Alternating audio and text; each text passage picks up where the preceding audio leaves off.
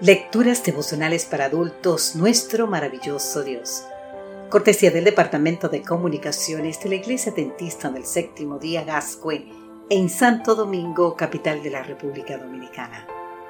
En la voz de Sarat Arias. Hoy, 4 de octubre, romper el vaso de alabastro hoy.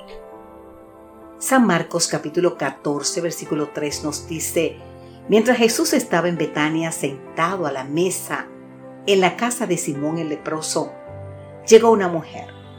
Llevaba esta un vaso de alabastro con perfume de nardo puro, que era muy costoso. Rompió el vaso de alabastro y derramó el perfume sobre la cabeza de Jesús. En la versión que el apóstol Juan da de la fiesta en casa de Simón el leproso, la mujer que rompe el vaso de alabastro es María la hermana de Marta y Lázaro. Según el mismo Juan, el hecho se produjo seis días antes de la Pascua. Te invito a leer más en el libro de San Juan capítulo 12. Lo cual significa que muy probablemente la fiesta se celebró un sábado de noche. En cuestión de días, Jesús moriría. ¿Sabía esto María?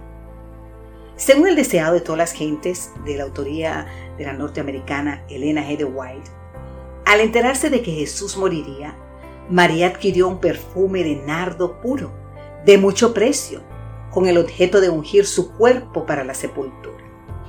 Pero luego se produjo un cambio de planes. El don fragante que María había pensado prodigar al cuerpo muerto del Salvador, lo derramó sobre él en vida. El Espíritu de Dios había impresionado su corazón en el sentido de que no debía esperar.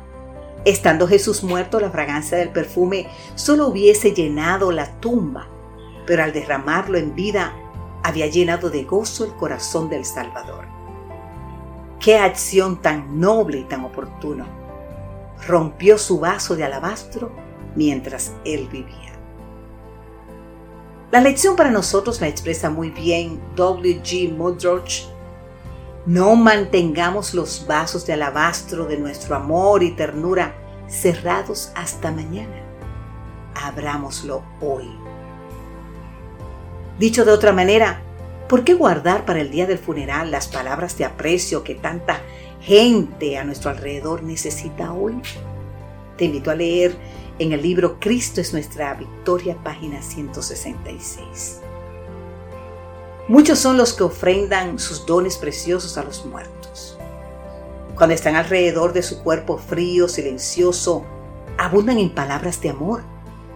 Si esas palabras se hubiesen dicho cuando mucho los necesitaba el espíritu fatigado, cuando el oído podía oír y el corazón sentir cuán preciosa habría sido su fragancia.